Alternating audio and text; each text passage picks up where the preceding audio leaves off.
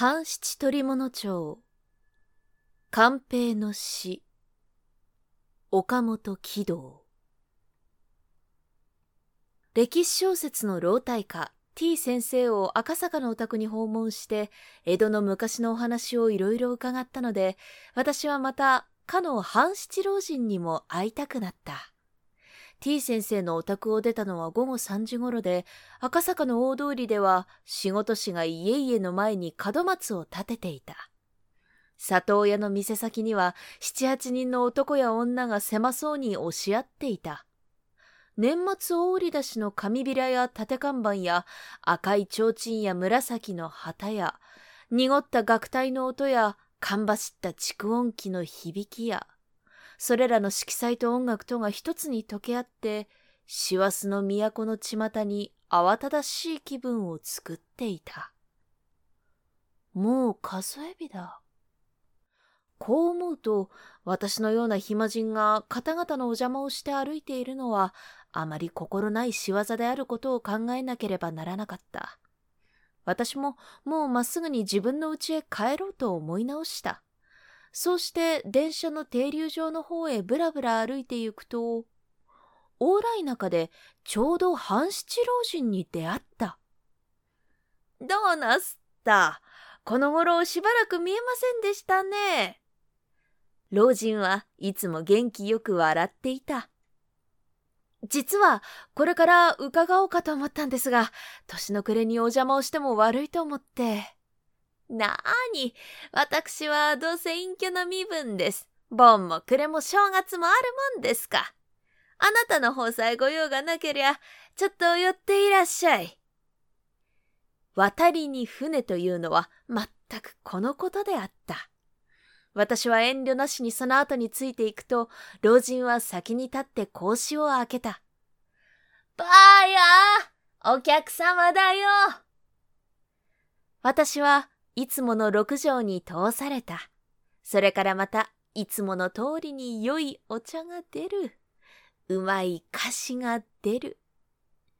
忙しい師走の社会と遠くかけ離れている老人と若い者とは、時計のない国に住んでいるように、日の暮れる頃までのんびりした心持ちで語り続けた。ちょうど今頃でしたね。京橋の泉屋で素人芝居のあったのは、と、老人は思い出したように言った。何です？素人芝居がどうしたんです？その時に一騒動持ち上がりましてね。その時には私も少し頭を痛めましたよ。あれは確か安政馬年の12月。年の暮れにしては暖かい晩でした。泉屋というのは大きな金物屋で、店は具足町にありました。うち中が芝居気違いでしてね、とうとう大変な騒ぎを追っ始めてしまったんです。え、その話をしろと言うんですか？じゃあ、またいつもの手柄話を始めますからまあ聞いてください。安政五年の暮れは案外に暖かい日が四五日続いた。半七は朝飯を済ませて、それから八丁堀の旦那方のところへ聖母にでも回ろうかと思っていると、妹の奥目が台所の方から忙しそうに入ってきた。奥目は母のお民と明神下に世帯を持って、時わずの師匠をしているのであった。姉さん、おはようございます。兄さんはもう起きていて。女中と一緒に台所で働いていた女房のおせんは、にっこりしながら振り向いた。あら、奥目ちゃん、お上がんなさい。大変に早くどうしたの？少し兄さんに頼みたいことがあって。と、奥目は後ろをちょっと見返った。さあ、お入んなさいよ。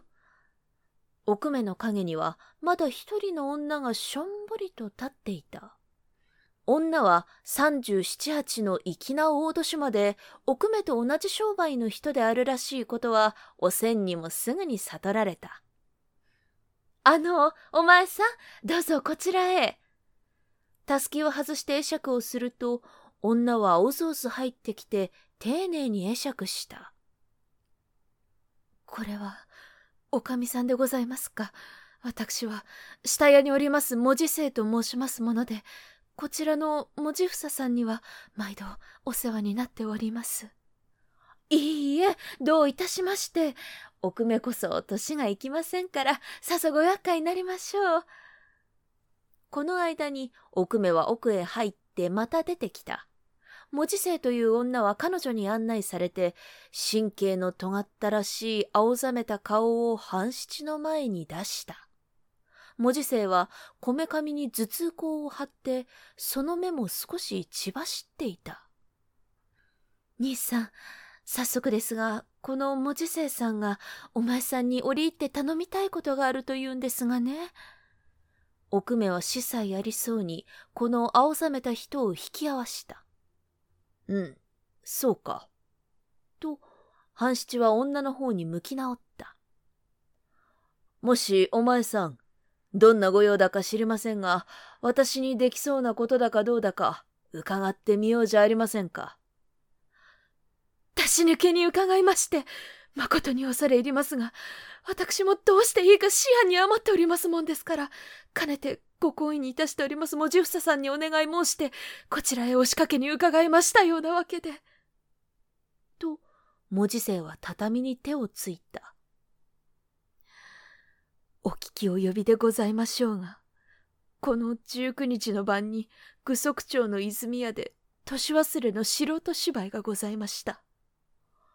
そうそう、とんだ間違いがあったそうですね。泉屋の事件というのは、半七も聞いて知っていた。泉屋の家中が芝居気違いで、年の暮れには近所の人たちや出入りの者どもを集めて、年忘れの素人芝居を催すのが年々の例であった。今年も19日の夕方から幕を開けた。それはすこぶる大掛かりのもので、奥座敷を三間ほど打ち抜いて、正面には間口三軒の舞台をしつらえ、衣装や小道具の類もなかなか贅沢なものを用いていた。役者は店の者や近所の者で、ちょぼ語りの太夫も下座の林方も、皆素人の道楽者を借り集めてきたのであった。今度の狂言は、中心蔵の三段目、四段目、五段目、六段目、九段目の一幕で、泉屋の総領息子の角太郎が、早の官兵を務めることになった。角太郎は今年十九の華奢な男で、普段から近所の若い娘たちには役者のようだなどと噂されていた。若旦那の官兵はハマり役だと、見物の人たちにも期待された。舞台では喧嘩場から山崎街道までの三幕を滞りなく演じ終わって六段目の幕を開けたのは冬の夜の五つ午後八時過ぎであった。幾分はお追奨も混じっているであろうが若旦那のカンペをぜひ拝見したいというのでこの前の幕が開く頃から遅ればせの見物人がだんだんに詰めかけてきた。食台や火鉢の置きどころもないほどにぎっしり押し詰められた見物席には女のおしろいや油の匂いがむせるようによどんでいた。タバコの煙も渦を巻いてみなぎっていた。男や女の笑い声が外まで漏れて、師走の往来の人の足を止めさせるほど華やかに聞こえた。しかし、この陥落のさざめきは、たちまち哀愁の涙に変わった。角太郎の官兵が腹を切ると、生々しい血潮が彼の衣装を真っ赤に染めた。それは、用意ののり紅ではなかった。苦痛の表情がすごいほどに真に迫っているのを驚嘆していた見物は、彼がセリフを言い切らぬうちに舞台にがっくり倒れたのを見て、さらに驚いて騒いだ。官兵の刀は、舞台で用いる金貝針と思いのほか、鞘には本身の刀が入っていたので、角太郎の切腹は芝居ではなかった。夢中で力いっぱい突き立てた刀の切っ先は本当に彼の脇腹を深く貫いたのであった。苦しんでいる役者はすぐに楽屋へ担ぎ込まれた。もう芝居どころの沙汰ではない。驚きと恐れとのうちに今夜の年忘れの宴会は崩れてしまった。角太郎は舞台の顔をそのままで医師の手当てを受けた。青白く作った顔はさらに青くなった。おびただしく出血した傷口はすぐに幾針も縫われたが、その経過は思わしくなかった。角太郎はそれから二日二晩苦しみ通して、二十一日の夜中にもがき死にのむごたらしい終わりを告げた。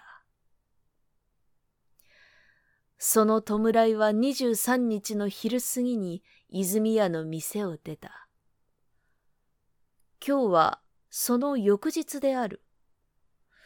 しかし、この文字生と泉屋との間にどんな関係が結びつけられているのか、それは半七にも想像がつかなかった。そのことについて文字生さんが大変に悔しがってるんですよ。と、奥目がそばから口を添えた。文字生の青い顔には涙がいっぱいに流れ落ちた。親分、どうぞ、仇を取ってください。仇、誰の仇を？私の、せがれの仇を。半七は煙に巻かれて相手の顔をじっと見つめていると、文字生は潤んだ目を険しくして彼を睨むように見上げた。その唇は缶餅のように怪しく歪んでブルブル震えていた。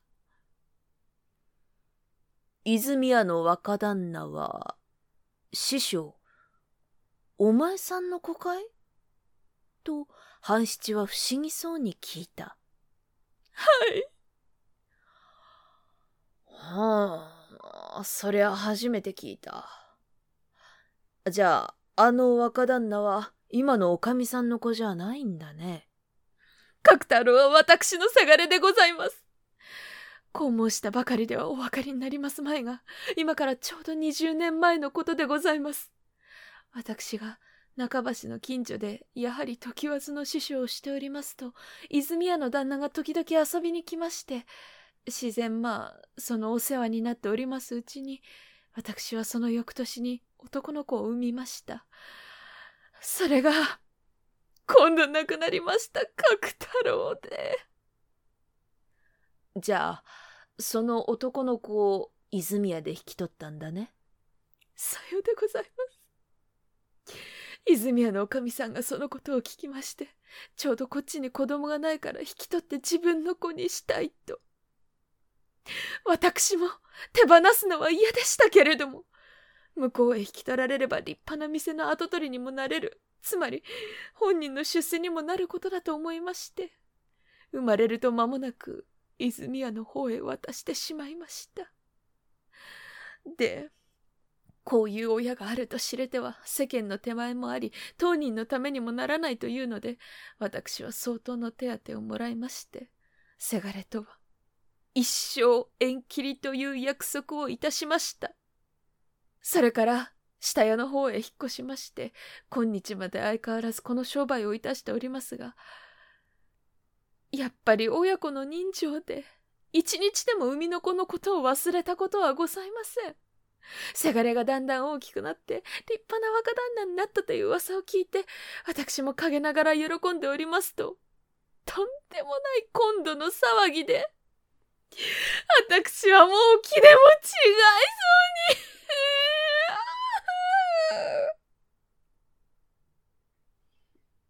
に文字生は畳に食いつくようにして声を立てて泣き出した。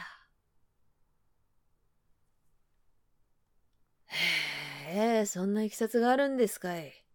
私はちっとも知らなかった。と、半七は飲みかけていたキセルをポンと叩いた。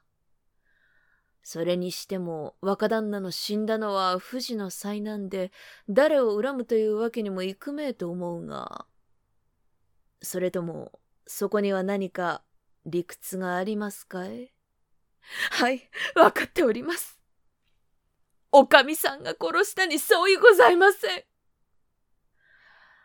おかみさんが。まあ、落ち着いて訳を聞かしておくんなせ。若旦那を殺すほどならば、最初から自分の方へ引き取りもしめえと思うが、聞く人の無知をあざけるように、文字生は涙の間にすごい笑顔を見せた。角太郎が泉屋へもらわれてから五年目に、今のおかみさんの腹に女の子ができました。おてると言って今年十五になります。ねえ、親分。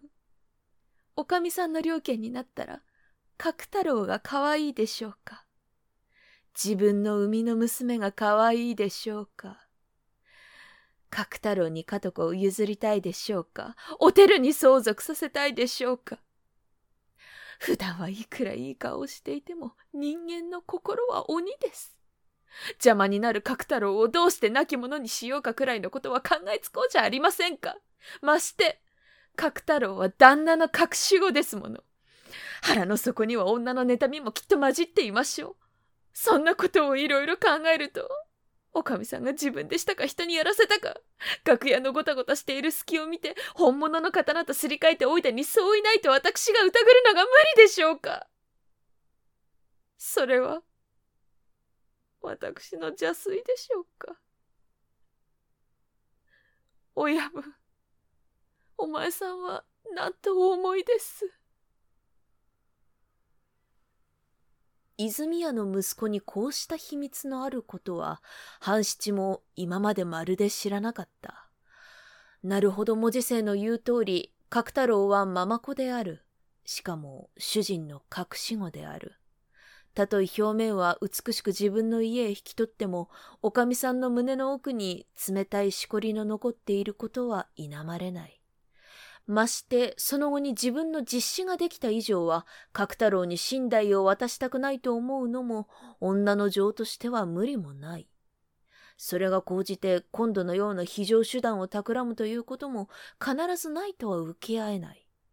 半七はこれまでいろいろな犯罪事件を取り扱っている経験から人間の恐ろしいということもよく知っていた。文字生は無論泉屋のおかみさんを我が子の敵と一途に思い詰めているらしかった。親分、察してください。私は悔しくって悔しくって。いっそ出刃包丁でも持って泉屋へ暴れ込んで、あちくしょうズタズタに切り殺してやろうかと思ってるんですが、彼女は次第に神経が高ぶって、物苦しいほどに取りのぼせていた。ここでうっかりけしかけるようなことを言ったら、山犬のような彼女は誰に食らいつこうもしれなかった。半七は逆らわずに、黙ってタバコを吸っていたが、やがて静かに口を開いた。すっかりわかりました。ヨーガス、私ができるだけ調べてあげましょう。女才はあるめえが、当分は誰にも内緒にして、いくら自分の子になっているからといって、角太郎を殺したおかみさんは無事じゃ済みますまいね。おかみできっと仇を取ってくださるでしょうね。と、文字生は念を押した。そりゃ知れたことさ。まあ、何でもいいから、私に任せておきなせえ。文字生をなだめて返して、半七はすぐに出る支度をした。奥目は後に残って姉のおせんと何か喋っていた。兄さん、ご苦労様ね。まったく泉屋のおかみさんが悪いんでしょうか。と、半七の出るときに奥目は後ろから囁くように聞いた。そりゃわからねえ。なんとか手をつけてみようよ。半七はまっすぐ京橋へ向かった。いくら御用聞きでも何の手がかりもなしにむやみに泉屋へ乗り込んで千木立てをするわけにはいかなかった。彼は金物屋の店先を素通りして町内の頭の家を訪ねた。頭はあいにく留守だというので彼はその女房と二言三言挨拶して別れた。これからどこへ行ったものだろう？往来に立って思案しているうちに、半七は後ろから自分を追いかけてきた人のあるのに気がついた。それは五十以上の町人風の男で、悪い生活の人ではないということは一目にも知られた。男は半七のそばへ来て丁寧に挨拶した。誠に失礼でございますが、お前さんは神田の親分さんじゃございますまいか？私は芝の老月町に金物都政をいたしております、大和屋十右衛門と申すものでございますが、ただいま、あの頭の家へ少し相談があって訪ねてまいりますと、頭は留守で、おかみさんを相手に何かの話をしておりますところへ、お前さんがおいでになりまして。おかみさんに聞くと、あれは神田の親分さんだというので、いい折柄と存じまして、すぐにお後を追ってまいりましたのですが、いかがでございましょうか？ご迷惑でもちょいとそこらまでご一緒においでくださるわけには。ようございます。お供いたしましょう。十右衛門に誘われて、半七は近所のうなぎ屋へ入った。こじんまりした南向きの2階の縁側には、もう春らしい日陰が柔らかに流れ込んで、そこらに並べてある鉢植えの梅の面白い枝ぶりを明るい障子へ墨絵のように映していた。あつらえの魚の来る間に、二人は差し向かいでチョコのやりとりを始めた。親分もお役目柄でも何もかもご承知でございましょうが、泉屋のせがれもとんだことになりまして。実は、私は泉屋の女房の兄でございます。今度のことにつきまして、死んだ者は今更致し方もございませんが、さてその後の評判でございますが、人の口はまことにうるさいもので、妹も大変心配しておりますので。十右衛門は思い余ったように言った。角太郎の変死については、生みの母の文字生ばかりでなく、その秘密をうすうす知っている出入りの者のうちには、やはり同じような疑いの眼の光をおかみさんの上に投げているものもあるらしい。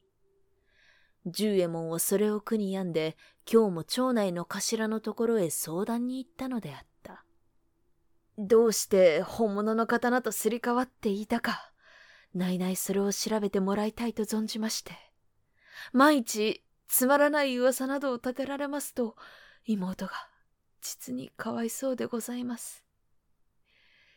兄の口からこう申すもいかがでございますが、あれは全く正直なおとなしい女でございまして、角太郎を生みの子のように大切にしておりましたのに。それを何か世間にありふれたママ母根性のようにでも思われますのはいかにも心外で。ともかくも、弔いは昨日済みましたから、これから何とかいたして、その間違いの起こった筋道を千にいたしたいと存じているのでございます。その筋道がよくわかりませんで、妹が何かの疑いでも受けますようでございますと、妹は気の小さい女ですから、あんまり心配して気違いにでもなりかねません。それが、不憫でございまして。と、十右衛門は鼻紙を出して鼻をかんだ。文字生も気違いになりかかっている。泉屋のおかみさんも気違いになるかもしれないという。文字生の話が本当であるか、十右衛門の話が偽りであるか。さすがの半七にも容易に判断がつかなかった。昨晩の晩には、お前さんも無論見物に行っておいでになったんでしょうね。と、半七はチョコを置いて聞いた。はい、見物しておりました。楽屋には大勢詰めていたんでしょうね。何しろ楽屋が狭うございまして、八畳に十人ばかり、離れの四畳半に二人。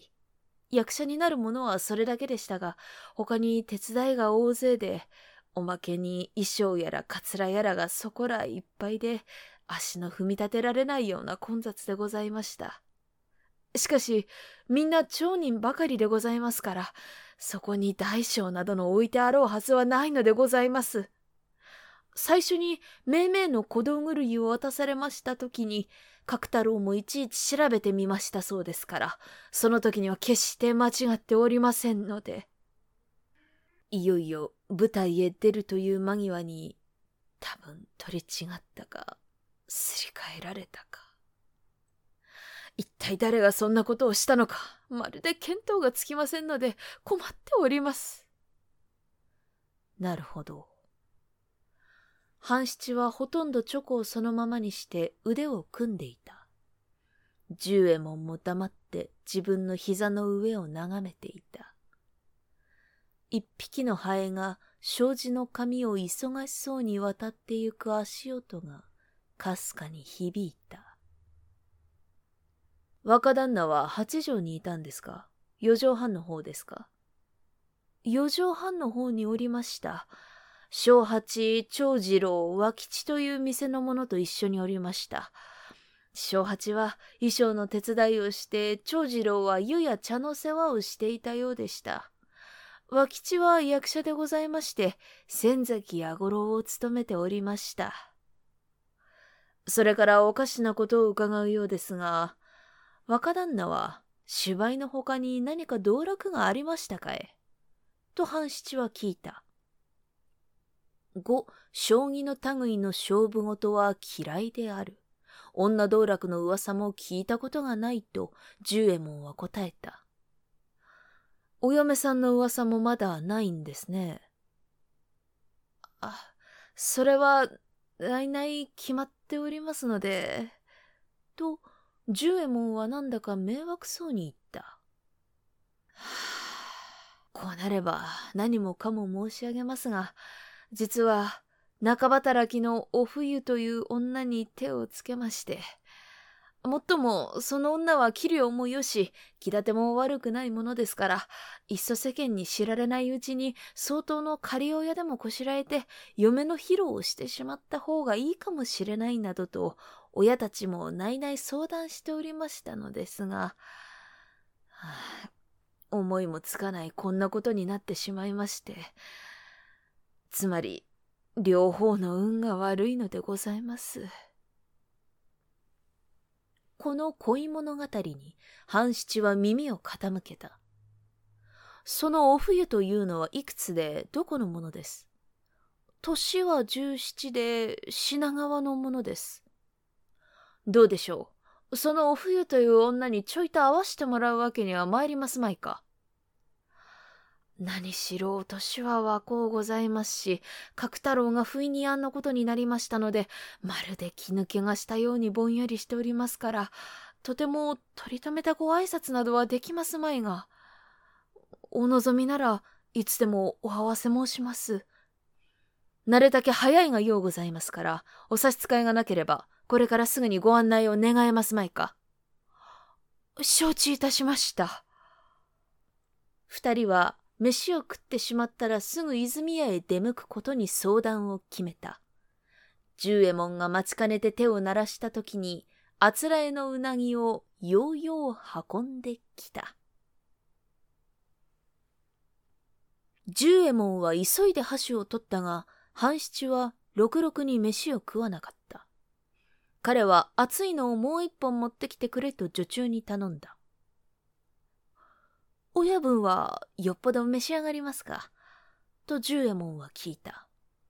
いいえ、野暮な人間ですからさっぱりいけないんです。だが、今日は少し飲みましょうよ。顔でも赤くしていねえと景気がつきませんや。と、半七はニヤニヤ笑っていた。十右衛門は妙な顔をして黙ってしまった。女中が持ってきた一本のとっくりを半七は手酌で続けて飲み干した。南に日を受けた暖かい座敷で真昼に酒を飲み過ごしたので、半七の顔も手足も、年の町で売る飾りのエビのように真っ赤になった。どうです？渋髪はいい加減に染まりましたか？と、半七は熱い頬を撫でた。はい、いい色におなりでございます。と、十右衛門は仕方なしに笑っていた。そうしてこんなに酔っている男を泉屋へ案内するのは、なんだか心もとないようにも思ったらしいが、今更断るわけにもいかないので、彼は感情を払って半七を表へ連れ出した。半七の足元は少し乱れて、向こうから鮭を下げてくる小僧に危うく突き当たりそうになった。大藪大丈夫ですか？十右衛門に手を取られて半七はよろけながら歩いた。飛んだ人に飛んだことを相談したと、十右衛門はいよいよ後悔しているらしく見えた。旦那、どうぞ裏口からこっそり入れてください。と半七は言った。しかしまさかに裏口へも回されまいと、十右衛門は少し躊躇していると、半七は店の横手の路地へ入ってずんずん裏口の方へ回っていった。その足取りはあまり酔っているらしくも見えなかった。十右衛門は追うようにその後についていった。すぐにお冬丼に合わせてください。裏口から入った半七は広い台所を通り抜けて女中部屋を覗いたが、そこには三人の赤ら顔の女中が固まっていて、お冬らしい女の姿は見えなかった。お冬はどうした？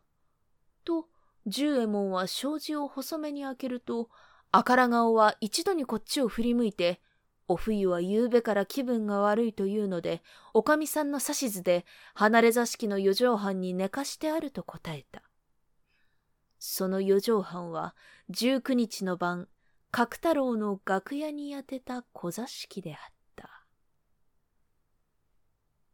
縁伝いで奥へ通ると、狭い中庭には大きな南天が赤い玉をふさふさと実らせていた。二人は障子の前に立って、十右衛門がまず声をかけると、障子は内から開かれた。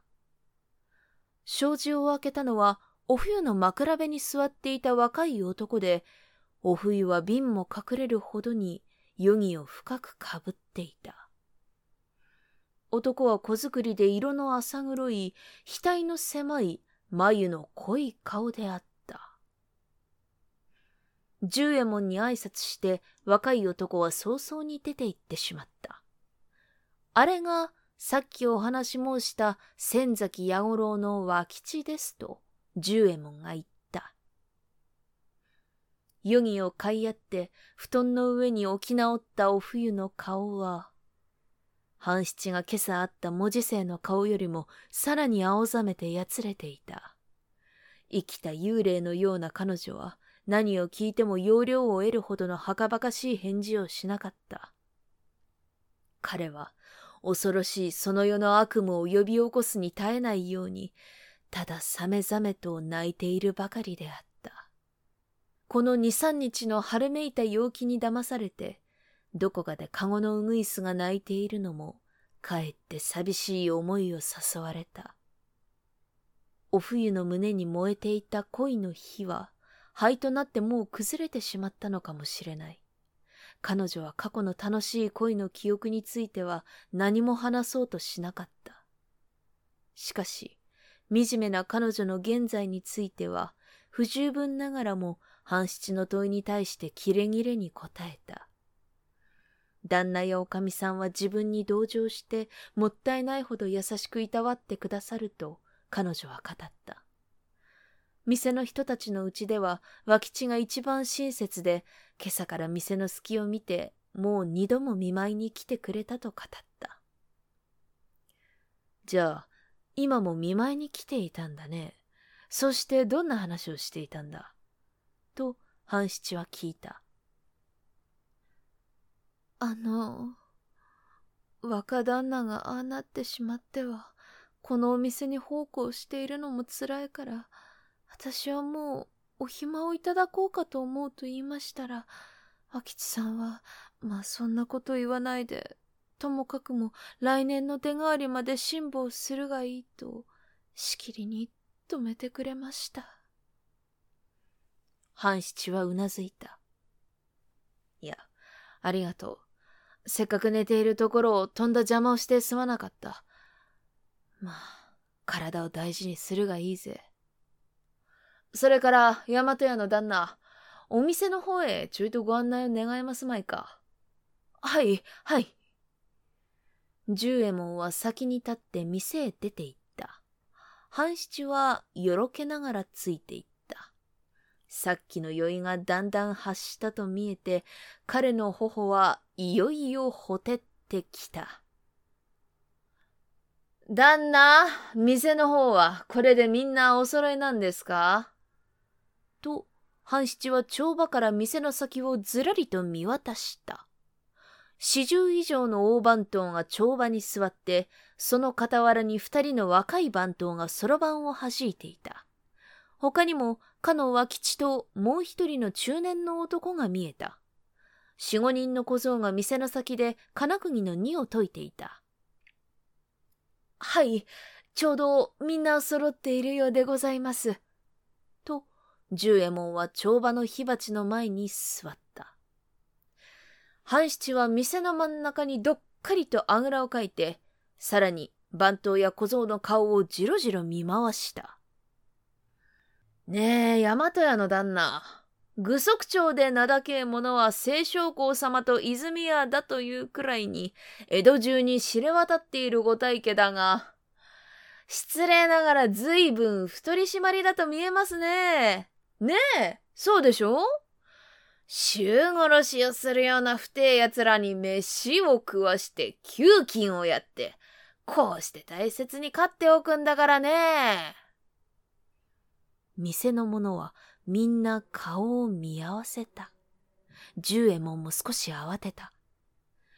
もし、親分、まあ、お静かに、この通り、往来に遅行ございますから。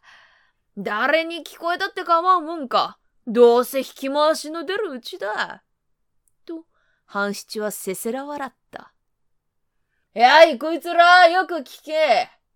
てめえたちは揃いも揃って不埒な奴だ。衆殺しを後輩に持っていながら知らん顔して奉公しているという方があると思うか？え？嘘をつけ。この中に衆殺しの貼り付け野郎がいるということは、俺がちゃんと知ってるんだ。たかが森っ子見たような子女一人のいきさつから、大地の主人を殺すというような、そんな心得違いの大それた野郎をこれまで飼っておいたのがそもそもの間違いで、ここの主人もよっぽどな秋めくらだ。俺がお歳暮にカンガラスの五六話も締めてきてやるから、黒焼きにして自虐に飲めとそう言ってやれ。もし、大和屋の旦那、おめえさんの目玉はちっと曇ってるようだ。物置へ行って、悪霊二三度洗ってきちゃどうだね。何を言うにも相手が悪い。しかも酒には酔っている。手のつけようがないので、ただ黙って聞いていると、半七は調子に乗ってまた怒鳴った。だが俺にとっちゃ幸せだ。ここで衆殺しの咎人を引っくくっていけば、八丁ぶりの旦那方にもいいお歳暮ができるというもんだ。さあこいつら、いけシャーシャーとした面をしていたって、どのネズミが白いか黒いか、俺がもう睨んでるんだ。てめえたちの主人のような秋めくらだと思うと、ちっとばかり当てが違うぞ。いつ両腕が後ろへ回っても、決して俺を恨むな。とんだ梅川の浄瑠璃で縄かける人が恨めしいなんぞと、つまらねえ愚痴を言うな。嘘や冗談じゃねえ。神妙に覚悟していろ。十右衛門はたまらなくなって、半七のそばへおずおず寄ってきた。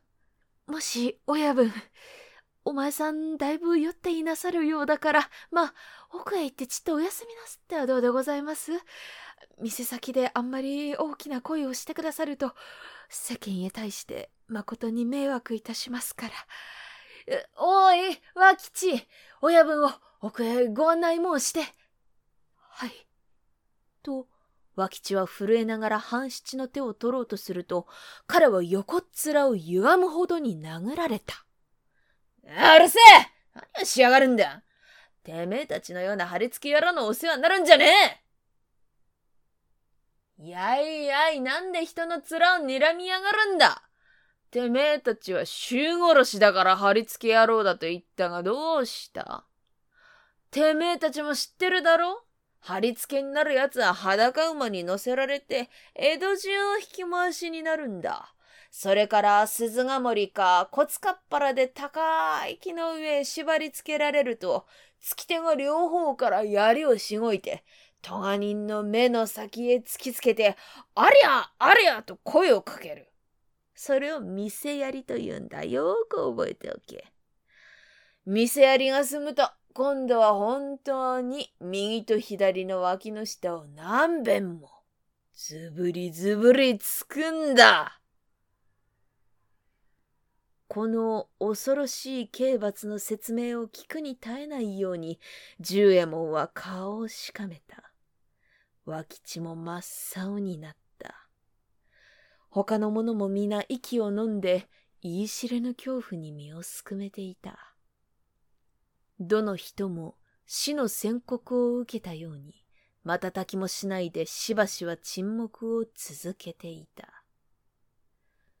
冬の空は青々と晴れて、表の往来には明るい日の光が満ちていた。半七はとうとうそこに酔い倒れてしまった。店の真ん中に寝そべっていられては甚だ迷惑だとは思ったが、誰もうかつに触ることはできなかった。まあ、仕方がない。ちっとの間、そうしておくがいい。十右衛門は奥へ入って、主人夫婦と何か話していた。店の者は思い思いに自分の受け持ちの用向きに取り掛かった。やがて小半時も経ったかと思うと、今まで眠っているように見せかけていた半七は、にわかに起き上がった。ああ、酔った。台所へ行って水でも飲んでこよう。何？お構いなさるな。わしが自分で行きます。半七は台所へ行かずにまっすぐに奥へ回った。中庭の縁からひらりと飛び降りて、大きい南天の葉の陰にカエルのように腹ばって隠れていた。それから少し間を置いて、和吉の姿が同じくこの縁先に現れた。彼は抜き足をしながら四畳半の障子の前に忍び寄って、うちの様子を伺っているらしかった。やがて彼がそっと障子を開けたとき、南天の影から半七が顔を出した。障子のうちでは男の潤んだ声が聞こえた。その声があまりに低いので、半七にはよく聞き取れなかった。しまいにはじれったくなったので、彼はそろそろと隠れ場所から抜け出して、泥棒猫のように円に這い上がった。和吉の声はやはり低かった。しかも涙に震えているらしかった。ねえ、今も言う通りなわけで、私は若旦那を殺した。それもみんな、お前が恋しいからだ。私は一度も口に出したことはなかったが、遠からお前に惚れていたんだ。どうしてもお前と夫婦になりたいと思い詰めていたんだ。そのうちに、お前は若旦那と。そうして近いうちに表向きに嫁になると。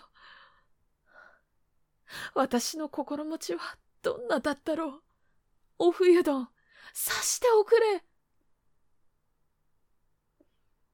それでも、私はお前を憎いとは思わない。今でも憎いとは思っていない。ただ、むやみに若旦那が憎くってならなかった。いくらご主人でも、もう堪忍ができないような気になって、私は気が狂ったのかもしれない。今度の年忘れの芝居をちょうど幸いに、日陰町から出来合いの刀を買ってきて、幕の開く間際にそっとすり替えておくと、それが、うまくいって。それでも、若旦那が血だらけになって、楽屋担ぎ込まれた時には、私もそうみに水を浴びせられたようにゾッとした。それから、若旦那がいよいよ息を引き取るまで、二日二晩の間、私はどんなに怖い思いをしたろう。若旦那の枕元へ行くたびに、私はいつもブルブル震えていた。それでも、若旦那がいなくなれば、遅かれ早かれ、お前は私のものになると。それを思うと、嬉しいが半分、苦しいが半分で、今日までこうして生きてきたが。はあ、もういけない。あの岡っ引きはさすがに商売で、とうとう私に目をつけてしまったらしい。彼が死んだような顔をして身をおののかしているのが障子の外からも想像された。脇地は鼻を詰まらせながらまた語り続けた。おかっぴきは店へ来て、酔っ払ってるふりをして衆殺しがこの店にいると怒鳴った。そうして、当てつけらしく貼り付けの講釈までして聞かせるので、私はもうそこにいたたまれなくなったくらいだ。そういうわけだから。私はもう覚悟を決めてしまった。ここの店から縄付きになって出て、牢へ入れられて引き回しになって、それから貼り付けになる。そんな恐ろしい目に遭わないうちに、私は一思いに死んでしまうつもりだ。くどくも言う通り、私は決してお前を恨んじゃいない。けれども、お前というもののために、私がこうなったと思ったら。もちろん、お前から言ったら、若旦那を殺した仇だとも思うだろうけれど、私の心持ちも少しは察して、どうぞ、かわいそうだと思っておくれ。若旦那を殺したのは私が悪い。私が謝る。その代わりに、私が死んだ後ではせめて、お線香の一本も備えておくれ。それは一生のお願いだ。ここに、給金の貯めたのが二両一部ある。これは、みんなお前に預けていくから。声はいよいよ曇って低くなったので、それから後はよくわからなかったが、お冬のすすり泣きをする声も折々に聞こえた。国鳥のやつ、午後2時の鐘が響いた。それに驚かされたように、障子のうちでは人の立ち上がる気配がしたので、半七は再び南天の茂みに隠れると、円を踏む足音が力なく聞こえて、脇地は円伝いにしょんぼりと影のように出ていった。泥足をはたいて、半七は円に上がった。それから再び店へ行ってみると、脇地の姿はここに見えなかった。帳場の番頭を相手にしばらく世間話をしていたが、脇地はやはり出てこなかった。時に脇地さんという番頭はさっきから見えませんね。と、半七は空とぼけて聞いた。さあ、どこへ行きましたかしら？と、大番頭も首をかしげていた。使いに出たはずもないんですが、なんぞご用ですか？いえ、何？だが、外へでも出た様子だかどうだか、ちょいと見てきてくれませんか？小僧は奥へ入ったが、やがてまた出てきて、和吉は奥にも台所にも見えないと言った。それから、大和屋の旦那はまだおいでですか？と半七はまた聞いた。ええ、大和屋の旦那はまだ奥にお話をしていらっしゃいますようで。私がちょっとお目にかかりたいと、そう言ってくれませんか？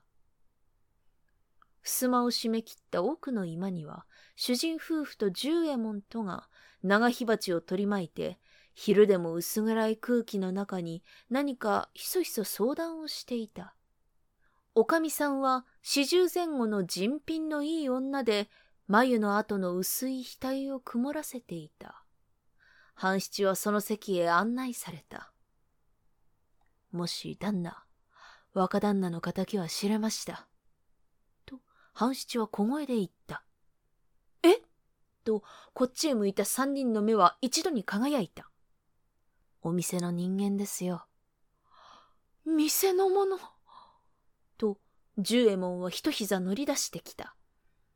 じゃあ、さっきお前さんがあんなことを言ったのは本当なんですか？酔ったふりして散々失礼なことを申し上げましたが、咎人はお店の和吉ですよ。和吉が？三人は半信半疑の目を見合わせているところへ、女中の一人が慌ただしく転げ込んできた。何かの用があって裏の物置へ入ると、そこに、和吉が首をくくって死んでいたというのであった。首をくくるか、川へ入るか、いずれそんなことだろうと思っていました。と、半七はため息をついた。さっき大和屋の旦那からいろいろなお話を伺っているうちに、若旦那とお冬丼のことが耳に止まりました。それから芝居の時に若旦那と同じ部屋にいたという和吉のことが気になりました。